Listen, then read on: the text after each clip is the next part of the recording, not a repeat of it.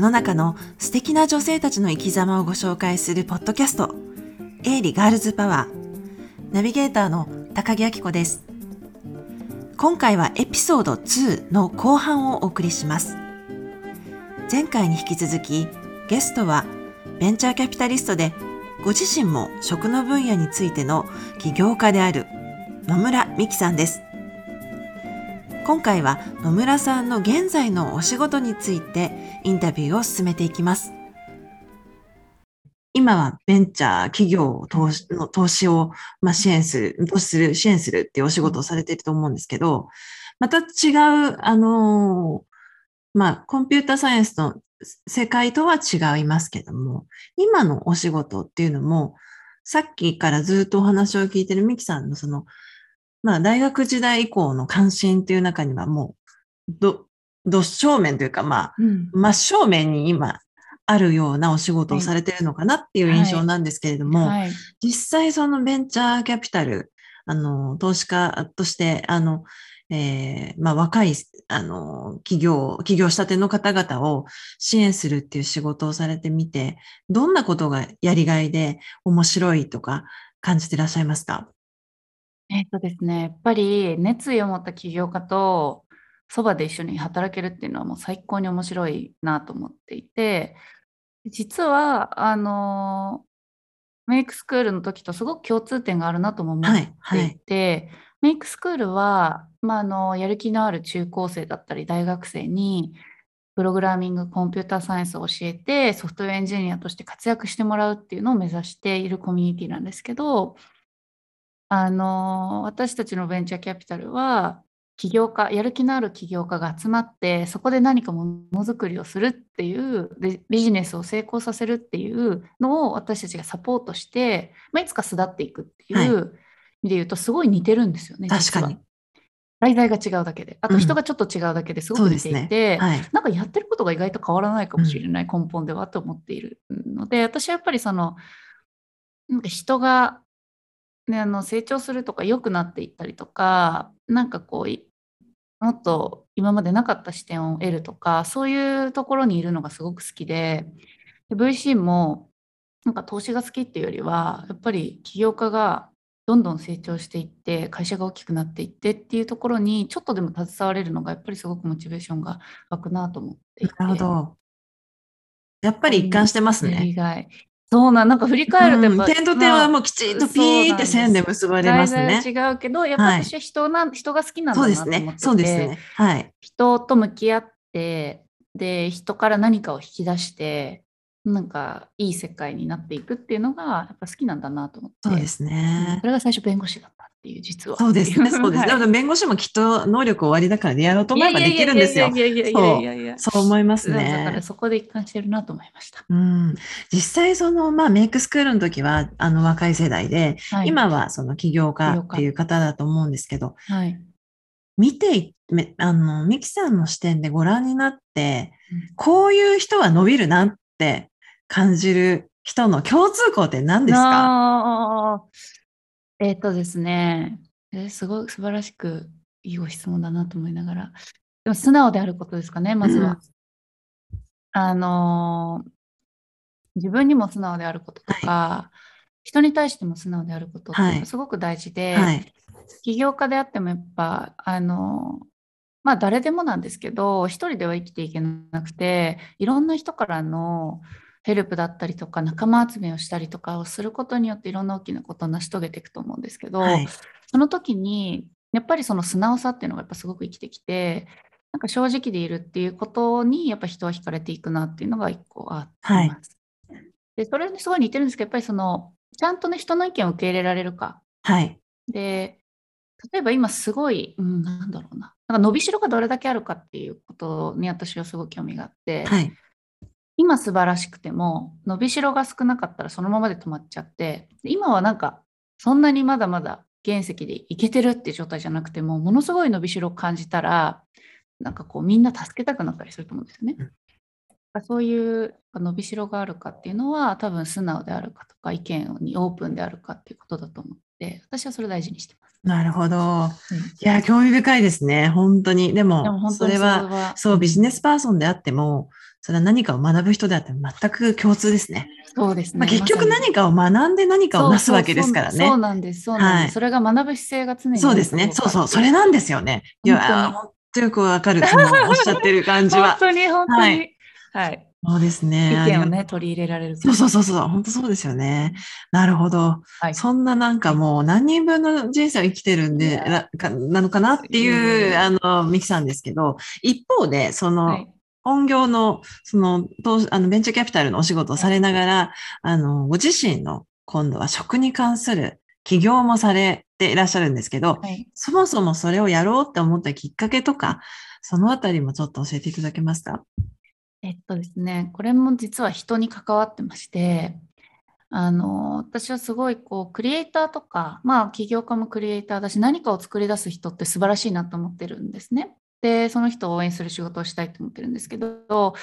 食で、まあ、アメリカにいて、時に、やっぱり日本の食って素晴らしいなと。ではいそれを作っ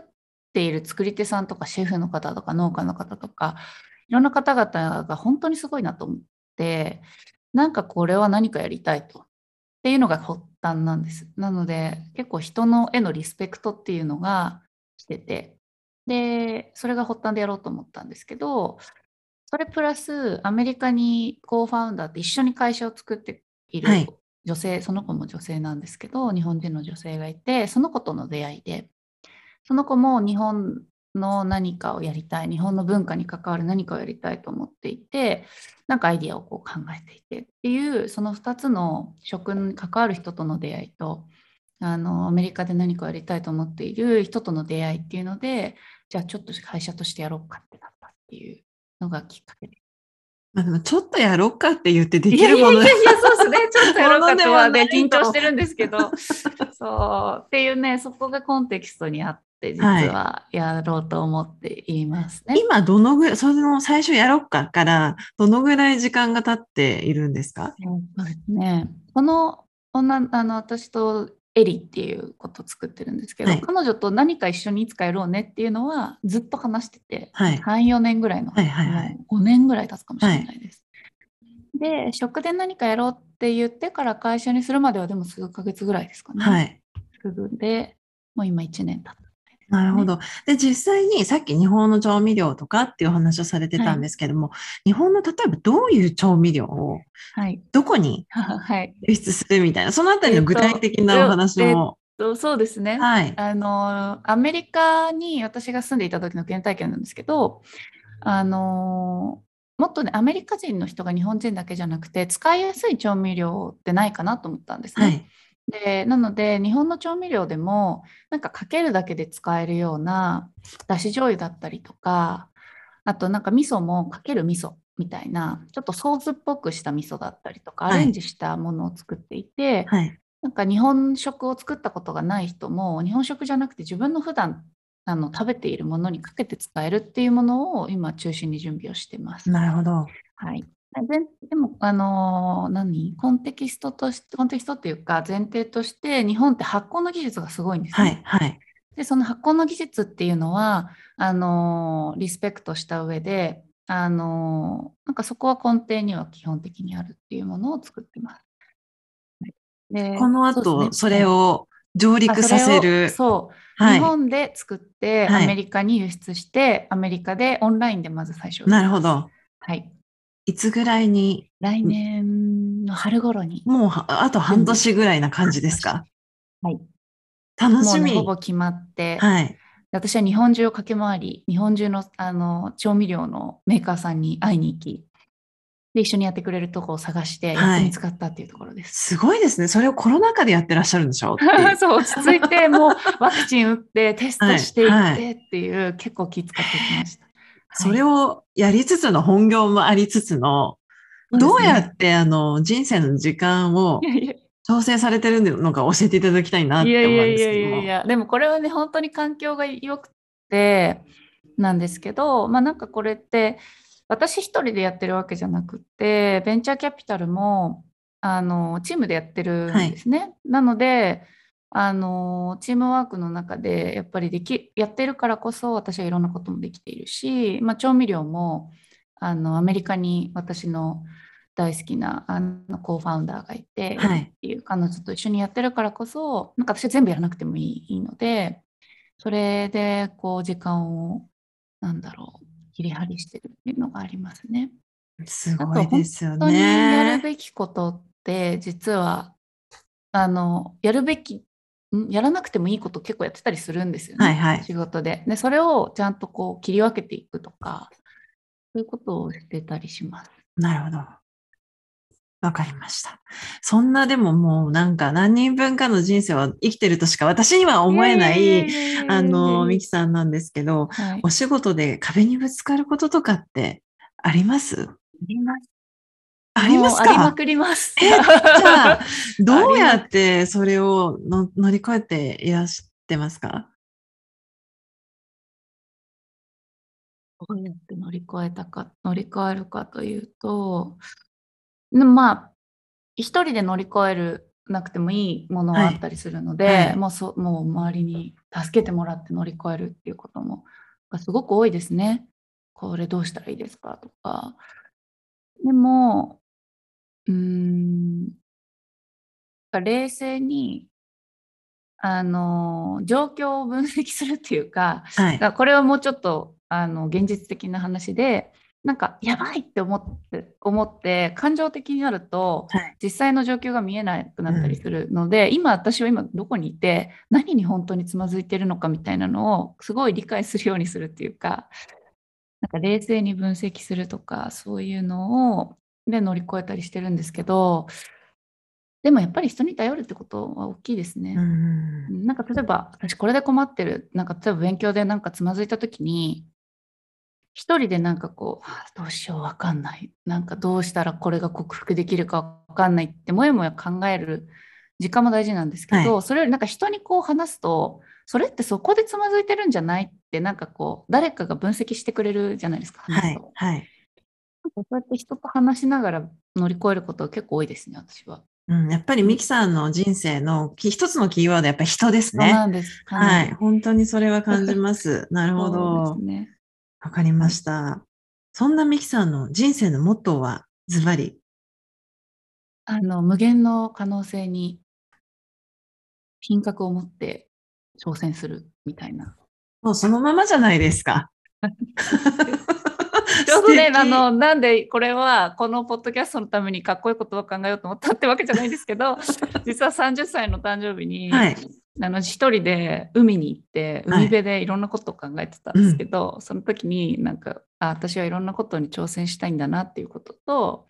でもなんか品格というか、まあ、ちゃんと社会にとって意味のあることだったりなんか人を傷つけないとか当たり前のことってすごく重要で、はい、それはすごく私の中で大事だなっていうので、まあ、品格とか入れてるんですけど、はい、はい、海で考えました。すごい素敵。っていうかもう本当になんかそのままだなと思って今、ほーってなんか自分の限界を、うん、挑戦し続ける。品格っていうのがちゃんと入ってるところがまたミキさんらしいなっていう気がします。うん。なんかすごくいろんなことにチャレンジしている方でも、はい、ものすごいガツガツ感が出てる人がいる、ね、一方でミキさんはなんかスーっていう感じなの。私が拝見してるのは、それがいつもなんか素敵って思ってるので、その言葉にまたそれがこうなった時に、すごくこう、あ、わかるわかるっていう感覚で、はい。初めて発しました。素敵です。人に。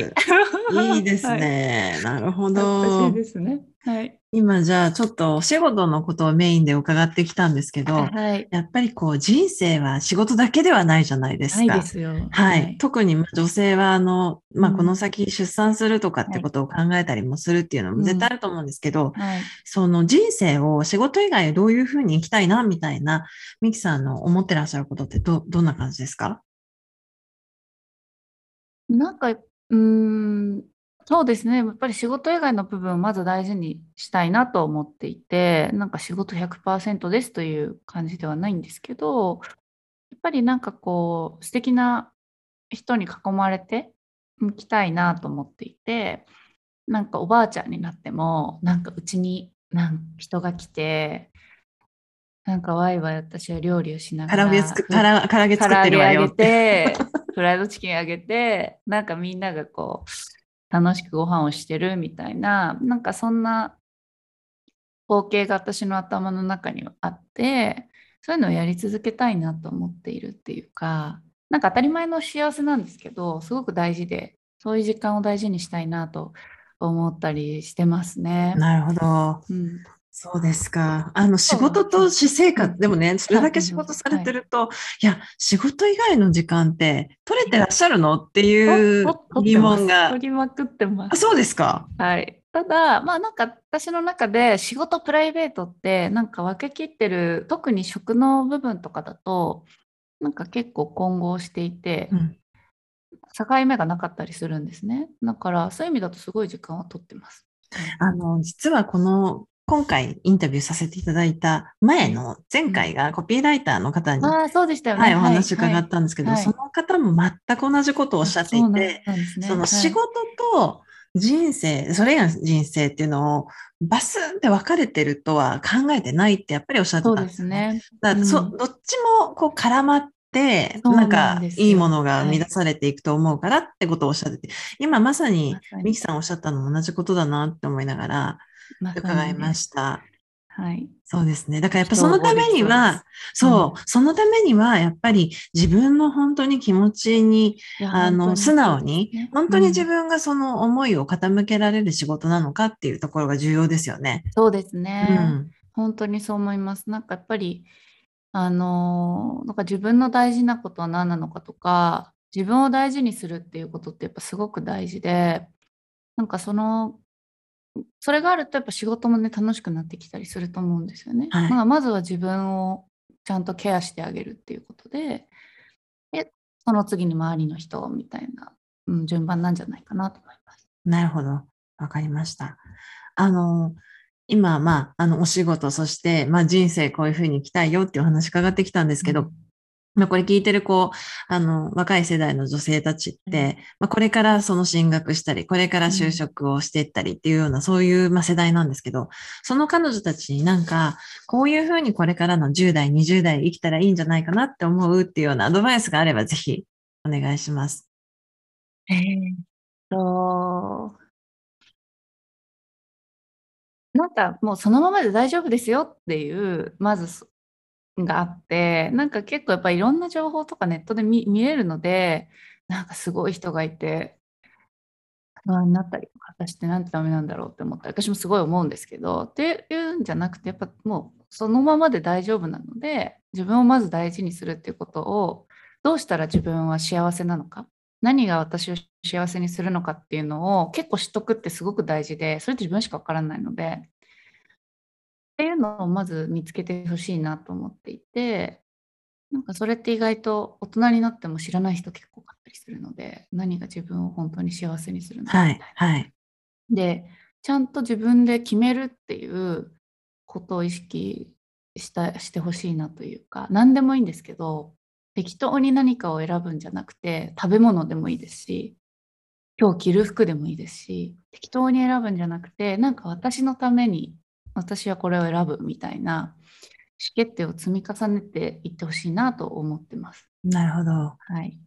いや、まあ、それは本当に説得力ありますよね。その、やっぱり、こう、いろんなものを自分でちゃんと考えて選んできたミキさんだからこその、今その話だなって思いました。あと、さっきその東大の理系で80人クラスに1人しか女性がいなかったっていうその衝撃のお話をお伺いした時にも聞けばよかったんですけど、はい、あの、やっぱり日本も、まあ、世界的にも理系の女性が少なすぎることについてはやっぱり問題だっていうことは言われてるじゃないですか。はい、あの、その分野に、その、まあ、ちょっと興味がああるかどうかなって思ってるような子に何か、あの、声をかけるとしたら、行ってみたらこんな面白い世界が開けるよとか、何か先輩としてこんなことをあの言ってあげられるみたいなことがあればぜひお願いしたいなと思います。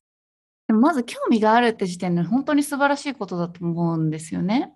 だから、なんかそれを忘れないように、うん、なんか書き留めるとか、